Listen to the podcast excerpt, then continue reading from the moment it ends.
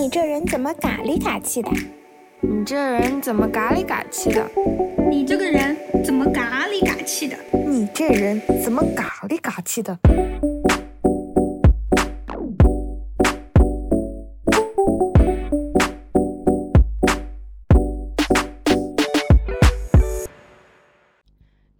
才以柔术为例，我把各种通过运动开发的身体功能都和大家讲了讲。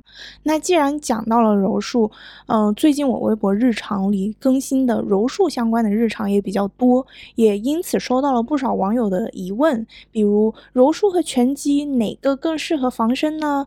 瘦弱的女生也可以学柔术吗？需要先增肌再学吗？学拳击多久能一拳打爆一个屌丝呢？嗯，怎么找？合适的场馆呢？怎么分辨教练的好坏呢？那既然都说到这儿了，我就干脆对大家的好奇做一个大答疑。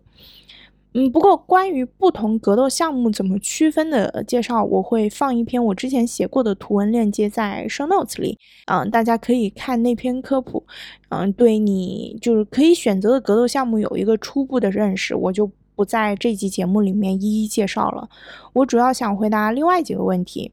嗯，哪个格斗项目更适合防身？学多久可以打爆一个男的？好，首先从实际情况上讲，如果我们在生活中遇到了生命安全受到男性威胁的情况，最合适的应对方式，呃，我认为按照优先顺序排列，首选跑并报警。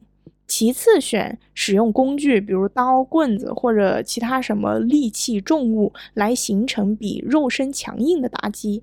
再次选踢他的蛋蛋或者戳他的眼睛。这个踢下体是有点讲究的哈，杀伤力最大的角度是从下往上，然后稍微侧偏一点点，这样正中一颗睾丸的中心啊，这是杀伤力最强的踢法。从正面踢屌相对来说没有那么致命，记住致命的这个命根在蛋上，不在屌上。踢蛋对男人的杀伤力是相当相当相当大的。前阵子我还在微博分享过。我不小心踢到了我的柔术教练的蛋，这可不是普通的路边随便抓一个的那种男的。这个教练是三届柔术世界冠军和前 UFC 选手，每天四五个小时训练量的体能。我不小心从正下方踢了他的蛋，他当场趴地上痛苦哀嚎了好几分钟。你说踢蛋，嗯，多有用，嗯，就是这么有用。虽然我不是故意的啊。那在跑、用工具和踢蛋的选项之后，才是使用格斗技术。如果前面三项都选不了了，啊，没办法了，必须近近距离搏斗了。从风险角度上讲，我认为只有这种情况下，才应该用格斗技术来对抗危险。嗯，毕竟生命是自己的，没有必要冒不值得的风险。那如果到了这一步，哪种格斗技术最有用呢？嗯。严格来讲，我认为是摔跤，嗯，但是学摔跤确实是一个有点过于困难的事情，尤其是在国内，可能嗯不太有那么多适合学摔跤的商业场馆，所以呢，摔跤暂时就从这里面先拔出来。那除了摔跤以外，最有用的就是柔术了。当然了，拳击、泰拳也都是很有用的。但是拳击、泰拳，嗯，这些项目要达到致命杀伤力的程度，需要非常非常多年的训练。如果只是有个几年的训练基础的话，拳击和泰拳更多是能为你拖延搏斗的时间，但做不到让人可能晕过去几秒钟，让你有机会跑掉。但是柔术可以，呃，柔术中的闭锁锁喉，嗯。先说闭锁吧，闭锁让人手臂脱臼，这个动作实施到位，他起码得停下几十秒，痛苦挣扎。就算是他要能够站起来继续攻击，他也只剩下一只能用的手了。然后像锁喉、像呃三角脚这些动作的话，是可以让对方真的短暂的晕过去一小会儿的，可以让你获得一个机会能够逃跑。如果大家去看 UFC 最早期的那几届综合格斗比赛，当时 UFC 还没有现在的这些比赛规矩。最初的那几届 UFC 比赛，甚至都不是同量级在比的，有好几次同场比赛的那个选手之间，他们是有明显的身高体重的差距的。而且当时因为还没有设规矩嘛，他们可以提裆，可以戳眼睛，甚至可以用任何就是现在不允许的歪门邪道，只要能打赢就行。而在这样的情况下，很多次都是小个子的那个用巴西柔术打赢了个头更大的。在最初的那几届，随便你怎么打的 UFC 早期阶段，巴西柔术在各种格斗技术当中展现出了它统治性的地位。所以呢，从实用的近身防卫角度来讲，柔术确实是相对来说最有效的。其实，嗯，平常大家说的女子防身术，呃。它并不是一项专门的格斗技术，女子防身术其实就是从柔术的一些动作演变出来的。它是专门提供给想要学习一点有效防身技能，但又不想学整个柔术项目的人的。好，另一个问题，学多久可以打爆一个男的？刚讲的那个我不小心踢了 教练的蛋的事情，其实就很好的说明了，让一个男的趴下哀嚎，只需要攻击他的蛋。从这个角度说，其实不管多高大的男的，只要你能精准碎蛋，你学没学过拳拳击或者柔术，他都得趴下了。所以呢，从效率角度讲，啊，能踢蛋就没有必要格斗。那如果是对抗一个和自己身高体重差不多的男的呢？如果不能替代的情况呢？如果对方是毫无格斗训练经验的，那在体格差不多的情况下，男性和女性并没有多大的绝对力量差异。那只要你的格斗训练经验比他多，有个一年左右的频繁训练的基础，对各种动作有一定的熟悉，也有一些体能基础了，呃，你打爆他是相当相当容易的一件事情。那如果对方是一个体格比自己高大很多的男的呢？回到我前面提到的那个那一系列身体功能啊，通常体格所产生的差异主要体现在力量，但是力量不是格斗，尤其不是柔术的。唯一要素，所以如果你的其他身体功能很强，且有丰富的实战训练经验，打赢一个比自己高大的，但是没有格斗训练基础的男的，也是挺有可能的。至于要学多久能打赢，这我真的没有办法说。我更建议大家把格斗运动还是当成身体开发的旅程和一个运动项目来看待，因为现实生活中如果遇到危险情况，情况往往比设计好的训练场景要复杂的多，未知数也更多。所以不管怎么样，只要练下去，各项身体功能的水平越来越高，训练经验越来越丰富，自己越来越强，那打赢别人的概率总归是越来越高的。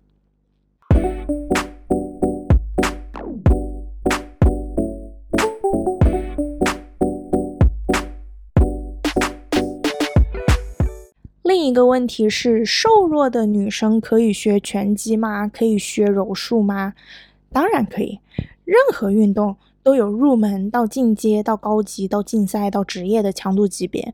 不管是什么运动，如果问我瘦弱的女生可以学吗？我觉得都是一样的答案。答案当然可以。入门一项运动，当然都是从最简单最基础的内容开始学起，不可能一开始就进行职业运动员的强度。瘦弱的女生确实可能各项体能最开始都比较弱，那么像柔术这种需要全方位身体功能都很好的运动，瘦弱的女生练起来的确会感到吃力。但是吃力就吃力呗，难就难呗，难不代表不能，难就代表这有个困难等你来克服。瘦弱也不是永久的嘛，反正练起来，蛋白质吃起来，早晚也就不再瘦弱了。最后，如何选择合适的格斗馆和教练？嗯，这个问题取决于你的诉求。如果你的诉求是通过格斗运动来强身健体、发泄压力、给自己增加一些运动量的话，那么大多数商业健身房里的那些拳击教练就可以满足这个诉求了，就不是很有必要在已经花钱办健身房会员的情况下再花钱去格斗馆训练。但是，如果你的诉求是正儿八经的学习拳击、泰拳或者柔术、摔跤，甚至综合格斗，那你就得去找专门的、专业的训练场馆了。目前根据我的了解，国内目前啊还是比较少有面向大众的很专业的综合格斗馆，但比较专业的拳馆和柔术馆还是挺多的。我在小红书上面搜了一下，我看到。反正北上广深、成都、重庆、长沙、南京等等这些大城市都是有专业的柔术馆的。那有柔术馆的城市是一定会有拳馆的，有拳馆的城市不一定有柔术馆。呃，拳击的普及度还是比柔术要高一点。那么怎么选择合适的场馆呢？最合适的训练馆应该是综合距离、卫生环境、课程设置、人文氛围这几点来考虑的。最合适的馆，那就是距离自己居住范围不太远，然后卫生环境一定要好，因为格斗训练大多数都是光脚进行的，大家都会流很多汗，实战训练还会有很多身体接触，那卫生条件不好的话，挺容易皮肤感染的。然后就是看课程设置啊，这个课程表它要在你能训练的时间段有你适合的课。然后要看人文氛围，就是一起上课的人是互帮互助的氛围，而不是互相厮杀的氛围。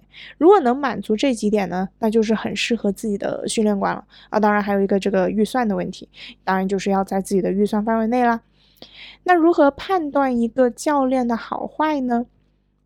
嗯，评价一个教练，不管是格斗项目还是其他运动项目，我认为都可以分成这几个要素：专业能力，也就是他自己做这项运动的成绩；教学水平，嗯，自己的运动实际是他的。知识和经验基础，但自己练得好不等于能就能教得好嘛？教学是一种沟通表达能力，所以他应该不只是自己能做好，同时也能把技巧要领讲解清楚，能够拆解技能并循序渐进的让学生适应。专业能力和教学能力都属于业务能力的范围。除了业务能力以外，我觉得一个教练还应该至少是一个不恶心的人。不恶心，包括没有味道 很重的那种个人卫生问题。毕竟格斗训练是比较近距离的，如果它很臭，你想想这得多煎熬。不恶心还包括言谈举止没有侵犯学生的边界，没有不正当的骚扰，这些也是很基本的。嗯，不恶心很基础。当然了，如果他很干净，个性也很好，业务能力还很强，啊，那当然就是很好的教练选择。落到柔术这个具体的项目上说呢，选择教练和场馆相对来说还是比选择拳击教练、拳馆要容易判断一点的。大家可以直接比较不同柔术馆的主教练的段位和教学风格。一家柔术馆的整体水平和训练风格基本上都是主教练奠定的，所以主教练是柔术馆里最核心的角色。按照柔术段位的颜色划分，白色为萌新，蓝色为初级入门，嗯，紫色为中阶，棕色为高阶，黑色为大师。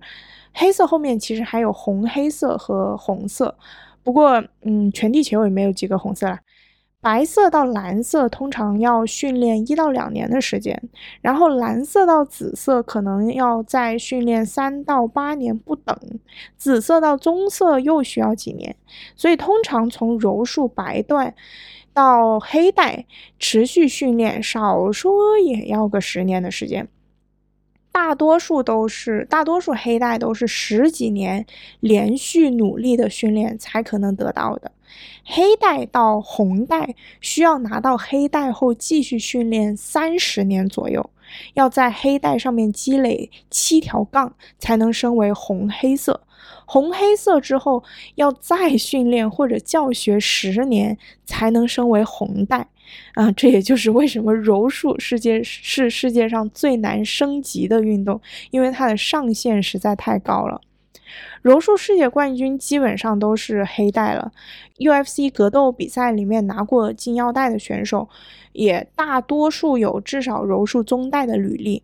张伟丽就是中带。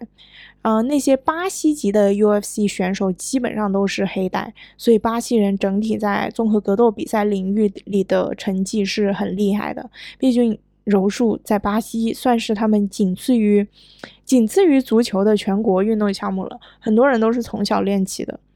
好，回到判断柔术教练水平的这个问题上来，刚说了，柔术馆的主教练的专业成绩和教学水平奠定了整个馆的训练模式，所以选柔术馆主要看主教练，看他是什么颜色的段位，有什么成绩，啊，试试看他的课，他的教学风格是怎样的，能不能适应。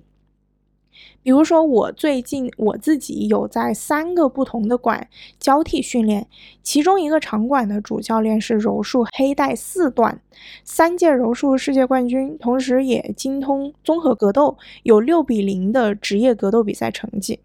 他的教学风格呢是严格、严格、严格，追求完美，抠技术细节，挑战学生的体能极限。除了主教练以外的这个场馆里的教练，要么也是黑带，要么是棕带和紫带。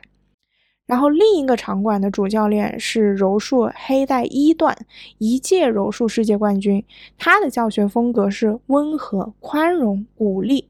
除了他以外的教练是黑带和棕带。然后第三个馆的主教练是柔术紫带，是三届地区柔术冠军。他的教学风格呢是有趣、温柔、鼓励、耐心。除了他以外的教练呢，基本上是紫带和蓝带。那大家可以猜想一下，哪个训练馆的课程最专业呢？嗯，第一个和第二个其实差不多的专业，因为第一个和第二个的主教练他们的那个资历，呃，在柔术上的资历差不太多。那在哪个馆会进步的最快呢？啊，那一定是第一个，因为第二个馆的教练他虽然也是非常非常的专业，但是呢，他的教学风格就是他上课时经常会放过我，但是第一个馆的主教练他不会放过我，他从来没有放过我过，所以我会被推着打破自己的极限，嗯，自然就会进步的很快。所以第一个也是我现在的主要训练场馆。那全世界产出最多柔术黑带的地方，当然就是巴西了。所以很多黑带的巴西人在全世界当教练。不过因为柔术在国内仍然是，嗯非常小众的运动，所以我我稍微查了一下，在国内教学的巴西籍柔术黑带教练确实，嗯不是很多，基本上还是集中在北京和上海。嗯，我甚至还看到不少那种蓝带就自己当主教练开场馆教课的，并不是说蓝带就不能当教练，毕竟蓝带到紫带也是要有个三到八年的训练过程的，所以蓝带和蓝带之间也可能有很大的水平差异。蓝带肯定比白带强很多很多了，教白带的学生应该是理论上来说应该是足够的呀，但是呢。我个人啊，一直认为老师这个角色是这样的：你需要熟知至少百分之八十的知识，才能透彻的教会学生百分之二十。仅仅熟知百分之三十，是无法把那百分之二十教到位的。所以大家在选择柔术馆的时候，我认为主教练怎么也得是个宗带，这样其他教课的教练才可能以子带为主。当然了，如果主教练是黑带的话，那肯定就选黑带的。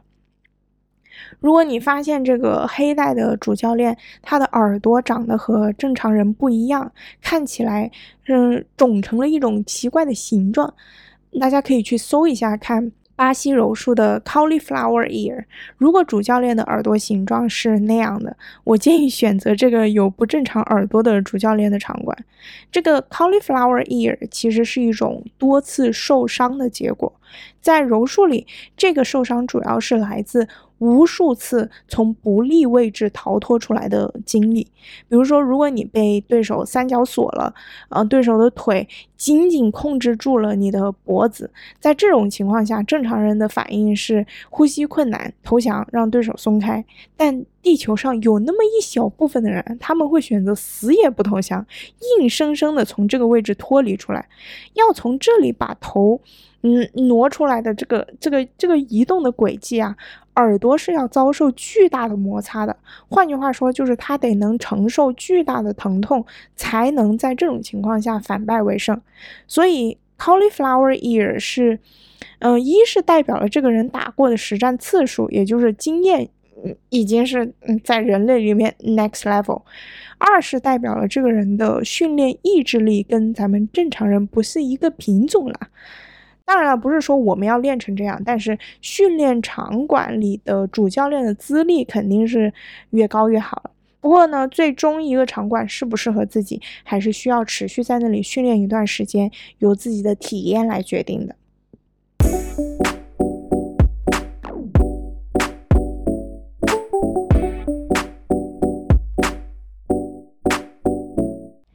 其实我录这集播客的目的之一，也是想要鼓励更多女性尝试格斗运动，不管是拳击、泰拳，还是柔术、摔跤或者柔道散打，无论哪一种格斗项目，它都有它独特的价值。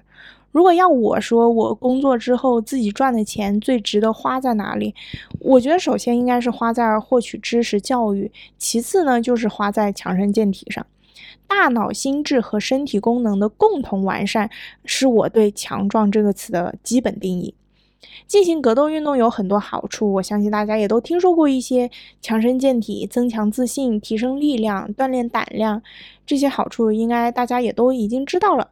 嗯，我想说一点，没有体验过格斗训练的人可能不知道的好处。一个是格斗训练中收获的友谊，这种训练友谊是非常珍贵和特别的，它和其他朋友关系的体验很不一样。大多数格斗馆上课都是以团课为主。如果你持续一段时间在差不多的时间点去上课，慢慢就会认识同样经常在那上课的人。我记得我刚开始加入我我现在主要训练的场馆的时候，那里的每个人都看起来很厉害，很有距离感。最开始的一小段时间里，我总是要做自我介绍，因为我是最新加入的学生嘛。其他人他们都已经练习很久了，互相也都很熟了，所以开始我也会有小小的担心，会担心我如果融入不了这个社交环境，会不会影响我的训练状态。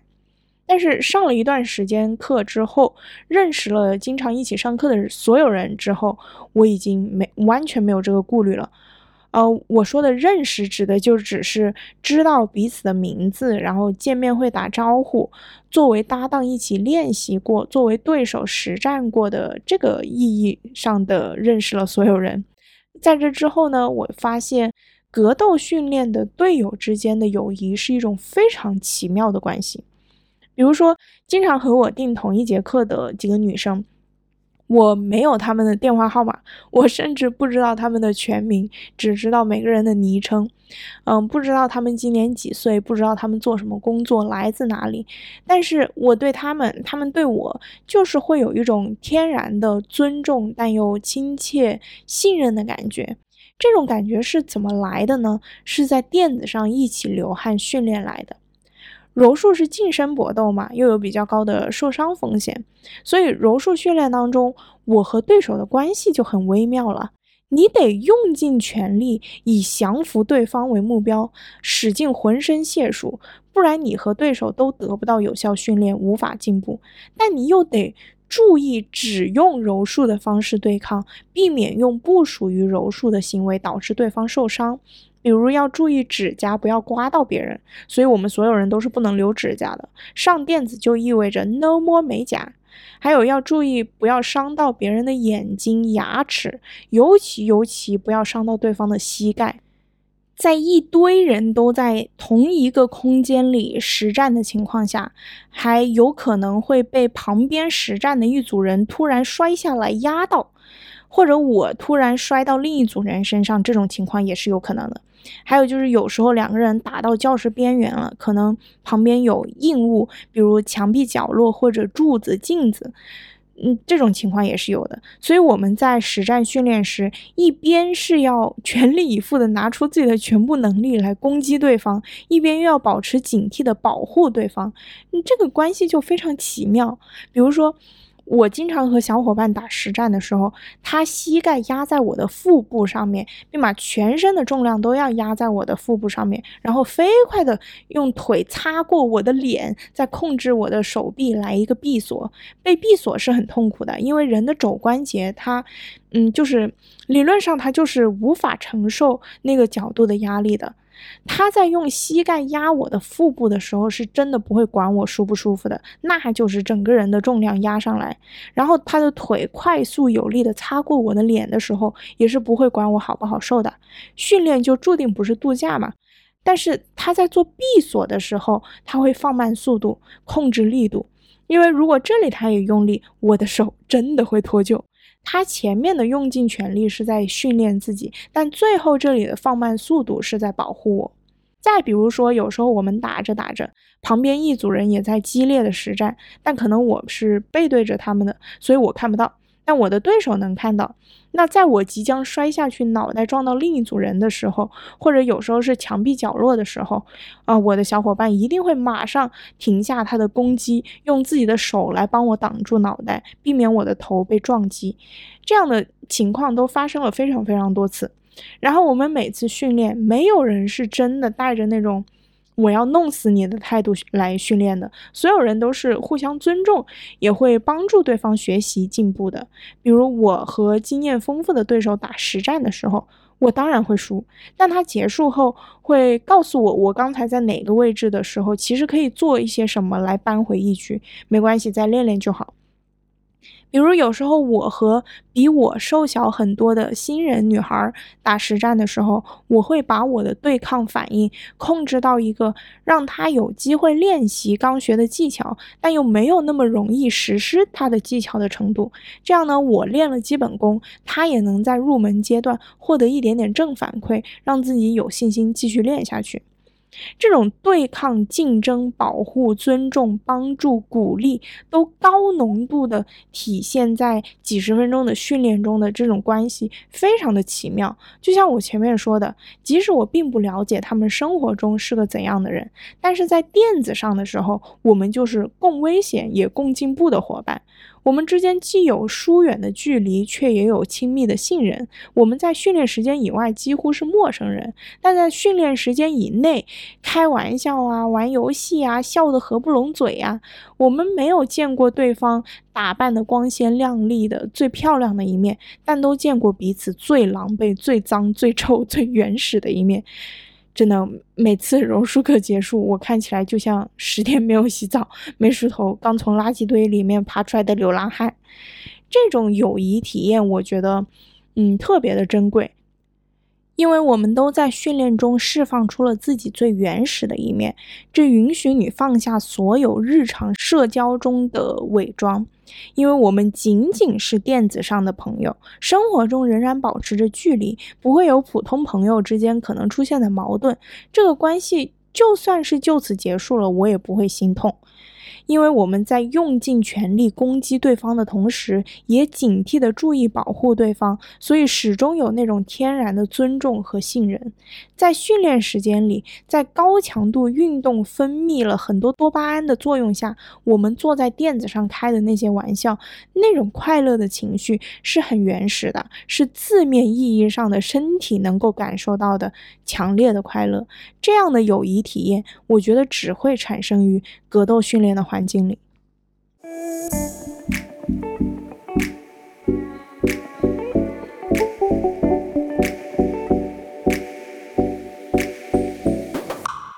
前面说了，我做这集播客的其中一个主要目的是想要鼓励更多女生去尝试格斗运动，那我就应该多分享一些进行格斗运动的好处，对吧？刚说的那种呃奇妙的友谊，是我认为格斗非常吸引我的一个点。而其他那些强身健体呀、防身技能啊、自信壮胆啊，我觉得这些哎是个人都知道了，我就懒得再讲了。接下来我要分享的一个点，可能会有人听起来觉得啊，你这真的不是在说练格斗好难，所以劝退大家吗？嗯，接下来我想分享的的确是格斗训练这条路的困难，但并不是想劝退大家，而是想告诉大家，这段克服困难的路，这段体验是极其迷人的。是想说，没错，它是很难，但是迎难而上正是运动的精神。不管你学习哪一种格斗项目，拳击、泰拳、柔术、柔道、摔跤，或者是这一切的终点项目 MMA 综合格斗。一旦你跨越了那个为了锻炼身体而进行格斗项目的目标，开始对这个项目产生探索的欲望和热爱，想要更熟练的掌握这门技能，想要面对更大的挑战，想要在这个领域里越来越强，打怪升级，甚至开始想要进入竞技场，面对真正的对抗，挑战自己的极限。一旦你有了这些想法，你就开启了一段漫长的自我斗争。我从随心所欲的打打拳、打打靶子、发泄发泄压力、活动活动身体的这个格斗运动目标，过渡到抠技术、练实战的专业训练之后，我漫长的自我斗争就开始了。我开始意识到，这条路的难，主要还不是难在身体承受训练强度的难。说实话，训练强度的这个承受能力这个事情呢。任何人只要慢慢加强度、循序渐进、持续的训练，都是可以承受的。嗯，这个强度是可以训练出来的。真正难的地方是心理和情绪上的自我斗争。你会面对很多很多很多次的挫败感，因为格斗训练是艰难的，没有人能一开始就擅长格斗。尤其是巴西柔术这项难入门、更难升级进阶的运动。因为柔术它有一套庞大的技术体系，人脑要吸收和记住这一整套知识体系已经很难了，但是脑子记得没有什么用啊，身体得知道怎么应用，而且身体知道怎么应用还不够，得练到技巧不再是知识，而是肌肉记忆的程度。所以柔术训练的第一年一定是一个心理上要面对无数次自我怀疑的一个阶段。嗯，其他复杂的格斗项目也差不多。就比如今天我我刚上完摔跤课回来，这个摔跤的动作，它其实在柔术里面在站立的时候也经常会用到，所以算是一个柔术和摔跤里面都有的一个动作。这一节课我们反复就练的就是这一个单腿摔的动作。和我搭档的呢是一个比我瘦小很多的一个妹妹，瘦小很多，还比我年龄也比我小八岁。然后我们这节课一个半小时就重复练这一个动作，看起来简单，做起来非常困难，需要每一个角度、每一个位置细节都准确才行。我练了好多次下来，但是一共只有几次是做对的，我自己知道。其他那些尝试，其他次的那些尝试，要么起始位置的时候我蹲的不够低，要么手的位置偏了一点，要么我的脑袋方向不准确，要么我转身的时间慢了一点。反正只要有一点点不对，这个动作就会完成的不好，对方就有可能从这个动作当中逃脱。而我在训练当中。我感觉我也努力了，但就是只有零星几次我能做到所有的细节都准确，其他时候都是总有哪里不对。后面在实战当中，我想要运用它的时候，果然这个妹妹她就从我的这个动作当中逃脱了，然后还拿了我的背。嗯，简单讲就是，本来我很有希望得分的情况下，我没有得分，反而让对方拿到了优势位置得了分。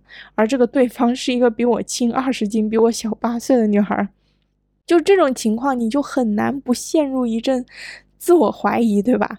这只是其中一个例子，类似的挫败体验还有很多。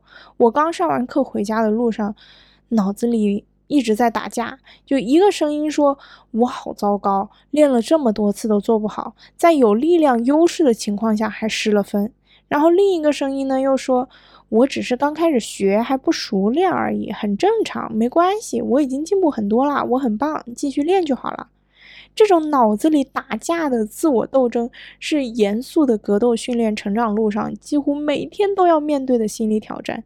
难的真的不是身体上的训练，而是在每一次这样的自我斗争当中，都要选择那个第二个声音。难处就在这儿。它虽然难吧，但这个斗争的过程它很迷人，它带来的变化更加迷人。我在经历了最初的很多次这样的，就是因为挫败感而产生的自我怀疑，但是还是选择继续训练之后，我是能感觉到自己的变化的。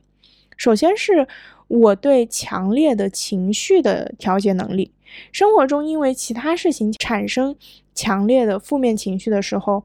我能够快速平静下来，然后该干嘛干嘛。其次就是对自己的认识，学习格斗是一个。嗯，一点点搬砖添瓦建大楼的过程，它有一个过程嘛。我接受达到目标需要一个漫长过程这个事实，这让我面对很多其他困难的时候不会过于急切。我知道所有美好厉害的结果都需要一个循序渐进的量变到质变的过程。我在这个过程里感到挫败时，并不是因为我不好，只是我前面还有一段长路要走，只是我的量变还没有到产生质变的时候。继续走，继续积累就好，我沉得住这个气。我现在依然经常会因为实战中的挫败而产生自我怀疑，但是没关系，咱们边斗争边继续往前走。然后呢，我只要想想我第一次走上垫子的那一天，啊，我是什么样的，我就知道自己已经走出了多远。我知道我已经比过去的自己强很多了。然后每积累一小段时间的训练量之后，就会在某次实战中发现，哎，这个技术我能应用了，哎，这个动作我能做了。那个瞬间就是肉眼可见的，自己能明确感受到的，我又向前走了一步。这种扎扎实实训练而得的成就感，朋友们，这是比走运获得抽奖要幸福很多的感觉，因为它没有侥幸，纯粹是自己努力的结果。而且你比谁都清楚你有多努力，所以你知道你值得，你配。这种成就感里，它不仅有巨大的信心，还有踏实和安心，因为这是谁也拿不走的，完全属于你的东西。对自己能力的怀疑只是格斗训练的自我斗争中的一部分，另一部分的自我斗争来自对身体不适感的适应。这个不是不是说那种胃痛啊、肾脏不好啊那种真的健康出状况的不是，而是我们这些从小没经历过什么粗糙原始的生活体验的细皮嫩肉的女孩，没有体验过的那种不伤及健康，但也肯定不好受的身体体验，比如被锁喉，被锁喉真的是超级不舒服的。但你死不了，这个训练也不至于让肺有什么问题，就是物理上的暂时的呼吸困难和可能随之产生的本能恐慌和可能会短暂的晕过去一下，但是对方松手了就好了。再比如就是被人突然一屁股重重的坐在脸上，我经常我经常被坐在脸上，这会有什么危险吗？倒是也不会，会造成什么脸部损伤吗？嗯，脸上都是软组织，对方坐上来的这个接触面也是屁股或者腿，也是大块的肉，换句话说也是软的，不是骨头这种硬物的撞击，所以也并不会造成什么五官损伤。但是呢，这确实是一点都嗯不可能舒服的。拳击实战训练在最开始的阶段，就算是对方没有用全力出拳，被打到脑袋、被打到脸或者被打到身体，也都是。不至于有真的伤害，但肯定不舒服的。这个自我斗争就在于，从来没有过这些不舒服的我，要在一次次这样难受，但是又不至于真的危险的训练中不放弃，让自己适应这些难受，让自己的身体承受能力逐渐增大。我还记得我第一次练拳击实战的时候，我被打了好多下。你要说痛嘛，倒也没有那么痛，但是就是。不适应啊！我从来没被人打过呀，所以突然面对这种被打的情况，呃，人是很懵的。就是被打到的感受，在当时的我的心里是被无限放大的，会非常非常在意这件事。在这样的训练里，斗争就在于我已经踩在我的舒适区边缘上了，这一刻选择权在我手里。我是要退回舒适区，做一个永远不打实战，只打那个不会给反应的拳击沙袋的人呢？还是要迎着不舒服而上，适应它，接受它，利用它，从而扩大我的舒适区范围？斗争就在这儿。那我选择扩大我的舒适区范围，所以在一段时间的训练之后，我现在已经习惯了被打到，也能更好、更快的做出反应了。柔术训练里，我更是已经习惯了，就是在各种动作里体验不至于受伤，但是也极其难受的情况。这些情况呢，不会对我造成什么伤害，最多就是一些淤青和擦伤。但在每一次擦伤愈合之后，我都能感觉到我的那一块皮肤变得更厚实了。我的舒适区在逐渐的扩大，慢慢很多，嗯，我刚开始会觉得很难受、很恐慌的情况，现在我可以很平静的面对了。比如，我记得我最开始练柔术的那那个月，别人每次在我身上练锁喉的时候。我总是 对方的手臂还没有锁紧，我就开始感觉我呼吸困难，我赶紧拍了。呃，柔术里在地面上拍两下，或者在对方身上拍两下，就代表投降，对方必须马上嗯松开手。但是我现在已经适应到什么程度了呢？我已经可以在。就是被锁喉的位置里，对方用尽全力锁我了，我还感觉还行，还没到要拍的程度，我还能我还能提醒对方说，你的手要再往上爬，两个手肘往中间，我才能无法呼吸。哈哈哈哈哈哈，大概就是这样。有人可能会说了，这真的不是劝退吗？这听起来好难受啊。是的。这不是劝退，我就是想告诉大家，格斗训练的路上会有这样那样的困难，但他们都是可以被克服的。逐渐扩大自己的身体舒适区有什么好处呢？好处就是人会变得更糙。这个“糙”的意思是你有能力冷静地面对更复杂、更危险的环境，你有更强的适应能力，这就是顽强生命力的一部分。这个变化是种什么感觉呢？是一种对自己能活下去的确信感。这个边界扩宽之后，很多过去你觉得困难的事情，你你，从此就会感觉不再困难了。很多过去你对外界的恐惧也会变得越来越少，因为你已经熟知某些行为到底能有多大的伤害力。同时，通过训练，你能发起的伤害力也越来越大，你的恐慌阀值就会越来越高，你会感到安全，你也会真的更安全。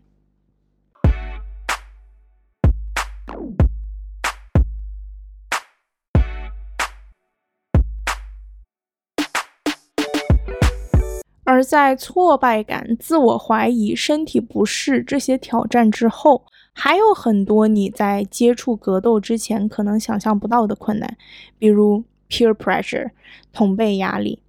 一起训练的小伙伴，我们之间当然是有着竞争关系的。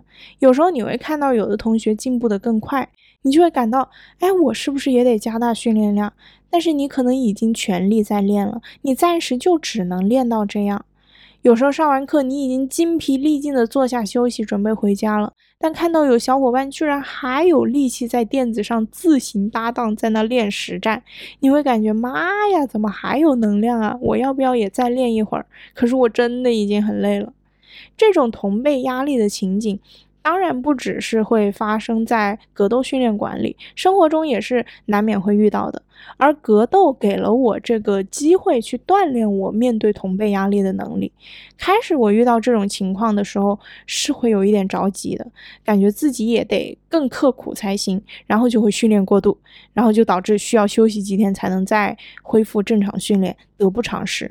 面对的多了，慢慢我就在这个直面同辈压力的过程里，通过实际经验明白了，每个人都有自己的成长节奏，别人更快，那就认可他的进步，然后我还是按照我自己最合适的节奏走，这对我来说就是最高效的。这样锻炼出来的面对同辈压力的能力，是可以转化到生活中其他类似情况的。慢慢呢，你就会变得对他人的在意越来越少，以后生活也都会轻松很多。除了这些，还有如何面对失败，如何调整得失心，如何面对漫长的升级过程，对训练上瘾的时候，如何平衡训练和休息，如何提醒自己，我不是职业运动员，我还有更重要的工作不能被影响，如何面对伤痛，如何从错误中吸取经验，如何调整自己的反馈，帮助小伙伴一起进步。如何更透彻地认识和分析拆解自己的身体功能？如何调整训练计划，针对性地提高自己欠缺的部分？等等，这些所有的困难，都是你一旦开始正儿八经的练格斗项目所一定会面对的，也是我已经面对过或者正在面对的。这个过程它是难，但是就像我一开始说的，它极其的迷人。因为在这个过程里，你是能清楚看到自己在一条全新的路上走了多远。因为在这个过程里，你的全部身体功能都会得到开发。格斗运动制造了一个将很多种困难、肢体上的困难、精神上的困难都集中在一个项目里，让你锻炼的机会。而它不像工作，也不像读书，它不需要运气，也用不到多少天赋。这是一个只要你继续练，就一定会变得更强的领域。如果只能说一种这些格斗项目的训练带给我的收获，那就是正因为它难。他扎扎实实的培养了我迎难而上的顽强生命力。我们中国女孩一生注定要遇到许多挑战和困难，迎难而上是从一代代重蹈覆辙的女性命运中挣脱出来所必须的品质。这种品质是可以通过格斗运动、通过训练来培养的。咱们中国女人的底气不是无条件的爱，咱们哪有那个呀？我们的底气就是钱和自己的拳头。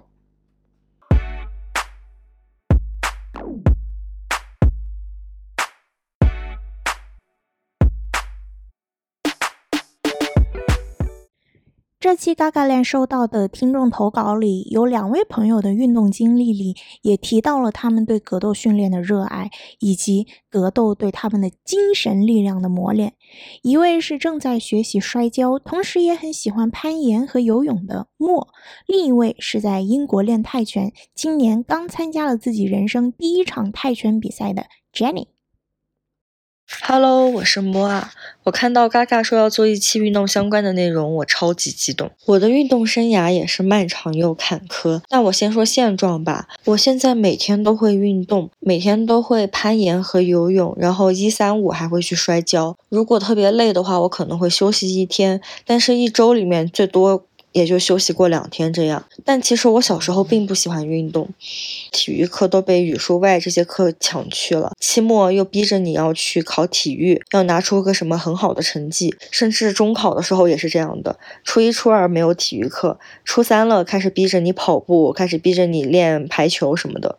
我相信学校的这种应对方法，应该让很多人跟我一样，就开始讨厌运动这件事情了。但其实我当时有唯一一个喜欢的运动是打篮球，但是那个时候根本没有女生打篮球，我就只能天天跟男生打篮球。然后我在初中的时候被一个男老师叫去骂了一顿，就因为这个事儿。后来我就开始找有没有女生打篮球，好不容易找到一个，然后我们俩约的是早自习之前去打篮球。又被那个男老师看到了，然后又被他说了。我当时其实并不能理解，然后我也没有自洽，但是我就觉得很难受，我就远离运动了。再次接触运动已经是我留学的时候了。那个时候很多人他就直接穿着 leggings 来上课，他们就经常在课前或者课后就去运动了。他们的日常的交流也是，哎，你喜欢做什么运动啊？你有没有去做什么什么运动啊？你要不要跟我去做什么什么运动啊？就是运动是他们的人生一部分。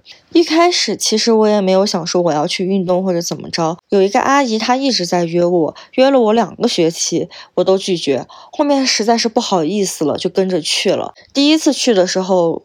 其实去的是尊巴教室，但是好歹是进了健身房了，所以看到有女生在撸铁，她们举重深蹲，就是一百公斤一百公斤的上，开始颠覆我的这个认知了。然后我开始了解，就是其实训练肌肉对于女性也是一样重要的事情。然后我也在想，哎，我要不要去做一些力量训练什么的？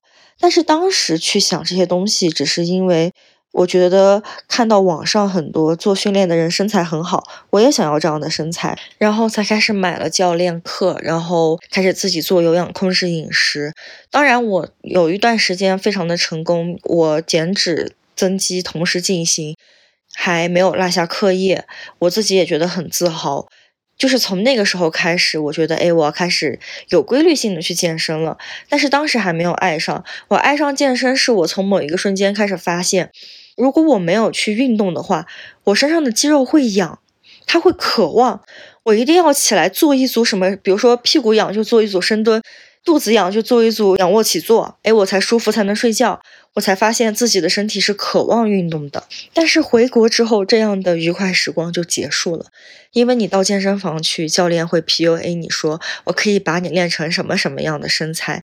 就算不请教练，你到健身房去，教练他看到你，他也会经常会说，赶紧练起来呀，你这样怎么能减脂呢？再练就要变成金刚芭比了，我们都打不过。就类似于这样的话非常多。就变成运动这个事情，好像是要追求一个目的了，而且那个目的是一个被他们父权所，呃，去描述的一个那样的身材，它并不是我们自己想要的一个东西。除此之外，在健身房还会经常遇到一些男的 man's plan，他真的很爱教你，他很喜欢说，哎，你这个动作怎么怎么不对，哎，你那个动作怎么不怎么不对，哎，我告诉你这个动作要怎么怎么做。所以其实很多时候我会觉得很。烦，我就开始不太喜欢去健身房了。恰巧那段时间遇上我家里面有一些事情，当然也是一些父权带来的伤害，是非常深的伤害，造成了我极重抑郁，所以我就停训了一段时间。我其实很感谢运动，因为是运动把我从低谷拉回来的。当我开始想要求生的时候，我回去办了健身卡。然后我开始想要保护自己，我就开始学习了摔跤，之后又学了游泳和攀岩。我选择这三项运动的原因非常简单，首先摔跤是因为可以保护自己，可以制服男性；学游泳是为了保障自己在水里面遇到危险可以自救；学攀岩是因为我的上肢力量非常弱，我想增强我的上肢力量，我就开始这三项运动啦。虽然到现在为止学的最长的摔跤也只学了一年多，但是我在这三项运动里面还是收获了非常非常多的东西。首先是摔跤，自从我开始学了摔跤之后，我真的一点都不怕男性了。就是以前可能在街上，周围人很多。我可能会才会向男性发起挑衅，但是现在我真的无所谓，因为我知道我能把你制服。所以之前在路上遇到一个男的不打灯，造成我们互相让的一个状态，然后我准备走，他开始开窗大骂我的时候，我就直接可以指着他说：“你有手打飞机，为什么没有手打灯？”以前我是肯定做不到的，是摔跤给了我这个底气。虽然训练的时候你不得不跟男的扭打在一起，真的非常恶心，就被他碰到你，甚至都会觉得好脏呀。但是每次有成果出来的时候，你就会觉得其实是值得的这个付出，因为最起码这是一个你可控的状态，而且旁边还有教练。我曾经找攀岩教练尝试过那些女性的自我保护技巧。攀岩的人，他的手的肌肉是非常强大的，特别是手指。嗯，我训练的那个对象，他是欧洲的泰拳冠军，但是他抓我的手的力度完全没有攀岩教练抓我手的力度大。但是尽管是这样，我也可以轻巧挣脱。攀岩教练就直接一脸懵了，他就直接说：“是因为我傻吗？”类似于这样的场景，包括在实战训练的时候，跟比自己体型大很多、体重大很多的男性训练的时候，可以占对方上风，可以控制降服对方，都给我增强了很多自信。有了这样的自信，在任何时候、任何地方，如果有男的胆敢冒犯我，我都有底气怼回去，并且要求对方给我道歉。游泳带给我的，除了耐力和心肺功能之外，还有对水的掌控感和理解，也让我在水里变得非常自信。我现在在水里是非常自由自在的，因为我清楚我什么姿势会沉，什么姿势会浮，而且配上我的摔跤技巧，我也很确定，就算有男的把我按在水里，或者说把我控制在水里，我都可以挣脱。攀岩除了带给我非常强的腿部力量，还有手臂、手指力量之外，其实还一直在疯狂的给我提供多巴胺。因为攀岩里面有一个类型叫暴石，暴石呢就是定线员定一些线，然后选手通过自己的身体还有自己的解题思路去解这些线，去爬这个线，就是同一条线，可能你有很多不同种的爬法。首先你要克服自己的恐惧，然后第二是你要敢去尝试，还有就是你要不断的去思考，你就可能会有无数种的解法，非常有意思。而且每条线其实每一个点，就是你每过一个眼点都是非常困难的，所以其实你是在不断的挑战自我。很多时候每过一个难点都会非常开心，更不用说就是一条线可以连着过下来的那个爽感了。真的就是一直在给我多巴胺，然后一直在给我自信。但其实做这些运动的过程中，我也遇到过很多挫折，还有心理、身体创伤。比如我已经学了一年多的摔跤，但是昨天遇到一个妹妹，教了她一下怎么去降服、怎么控制，我就被她箍得一时动不了了，其实是很受挫的。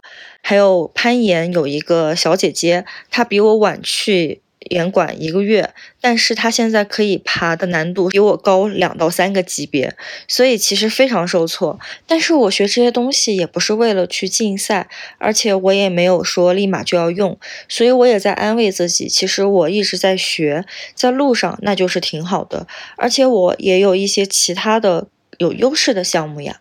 比如说游泳，我就只花了六个半小时学完了所有的泳姿，包括蝶泳。所以我也从这里意识到了另外一个很重要的点，就是你一定要去多尝试，因为你没有开始尝试之前，你不知道自己擅长什么样的项目，你更不可能知道自己喜欢什么项目。所以一定要广撒网。像我就给自己定了一个小目标，就是每年要参加两到三项新的运动。很多运动很大概率上是不会坚持下去的，但是一定要去尝试，这样其实自己的运动乐趣也会多一些，也更好去坚持，而且可能会让你更热爱自己本身就热爱的运动。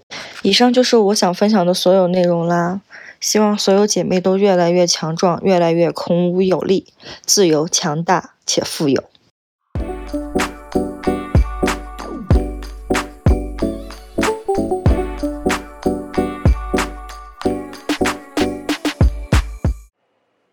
大家好，我是 Jenny，现在练泰拳有一年多了，想在这里悄悄的分享一下心得。嗯，我觉得第一个方面是泰拳对我精神健康和身体健康上面的提升。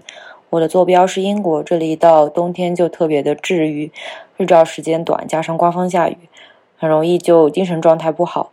我发现对我来说，最好的调节情绪的方法就是运动，运动可以一键生成多巴胺和内啡肽，而这比起吃一些药片，然后或者是。享用美食，然后看剧的方法来说，这其实是打引号的副作用最小，然后成效最快的方法。身体上的健康就更加不用多说了。如果把泰拳当做是一种锻炼身体的方法的话，我觉得泰拳它是既有综合性，然后又有趣味性的。综合性在于泰拳它需要心肺能力、肌肉力量以及协调性；趣味性在于泰拳它可以去运用到实战中进行一个身体的对抗。我日常练泰拳的训练内容有技术动作、体能训练，还有实战。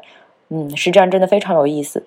当你把基础练习去运用到真的对抗中的时候，它是非常即兴，然后非常有变化的。它是一个身体和脑力的游戏。嗯，我觉得在这个过程中，他哪怕挨打也是很很快乐的。通过练泰拳，我感觉到自己身体素质的提高。我现在很喜欢时不时的摸摸自己的二头肌，觉得非常骄傲。嗯，更重要的是，强壮的身体它带给我底气。这个底气它可以是出门提行李的时候，我不再需要别人的帮忙。嗯，这个底气它也可以是爬山的时候，感谢于我健壮的大腿肌肉，我可以健步如飞。底气还可以是不怕困难。当我去尝试一个新的运动的时候，我知道。我的身体它可以跑得快，跳得高，然后平衡性很好。第二个方面是泰拳对我精神力量的磨练，这其中主要是决心还有勇气。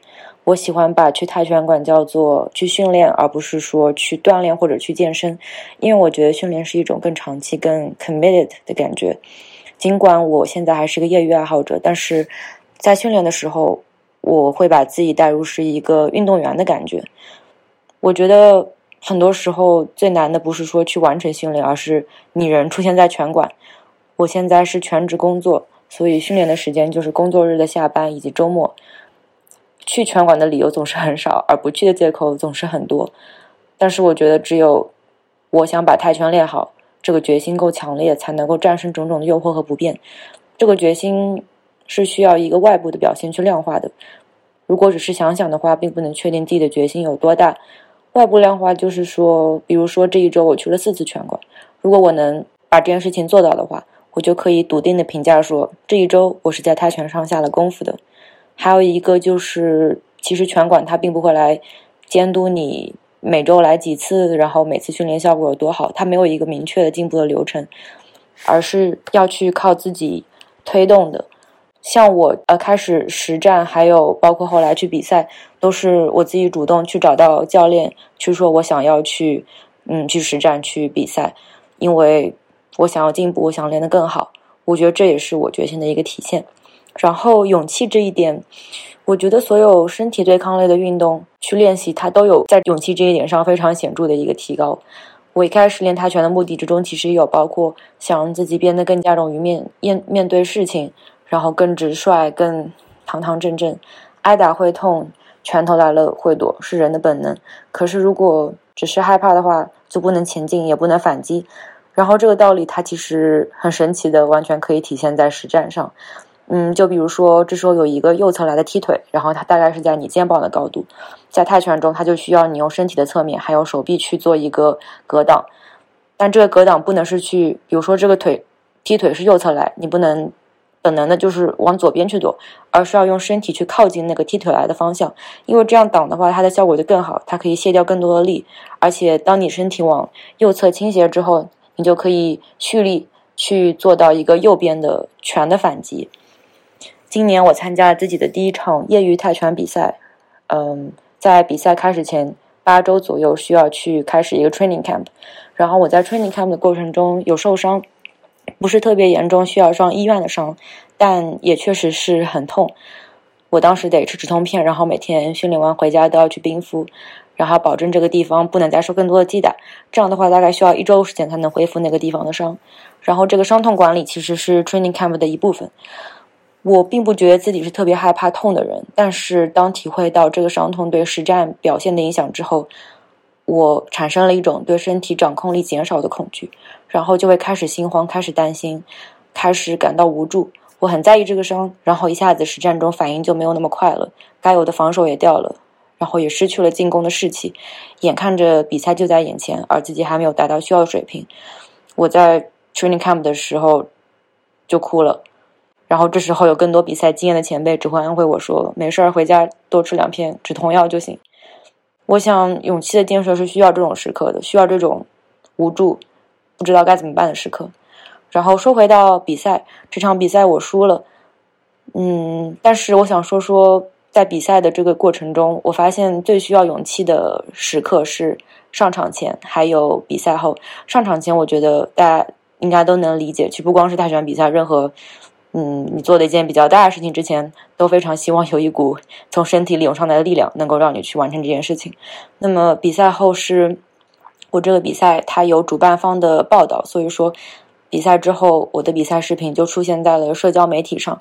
然后因为我输了嘛，其实嗯，刚比完赛的一天我都不怎么，我都不怎么敢敢点开那个社交媒体去看，因为我不知道自己能不能在心理上去面对别人的评论，还有面对我自己，就是我不知道自己能不能点开自己的比赛视频去去看。然后我甚至都不想看任何跟泰拳。相关的内容，然后在比赛完了，大概过了三天之后，我才又调整好自己的心理，然后去看比赛的报道啊，然后泰拳的资讯啊等等。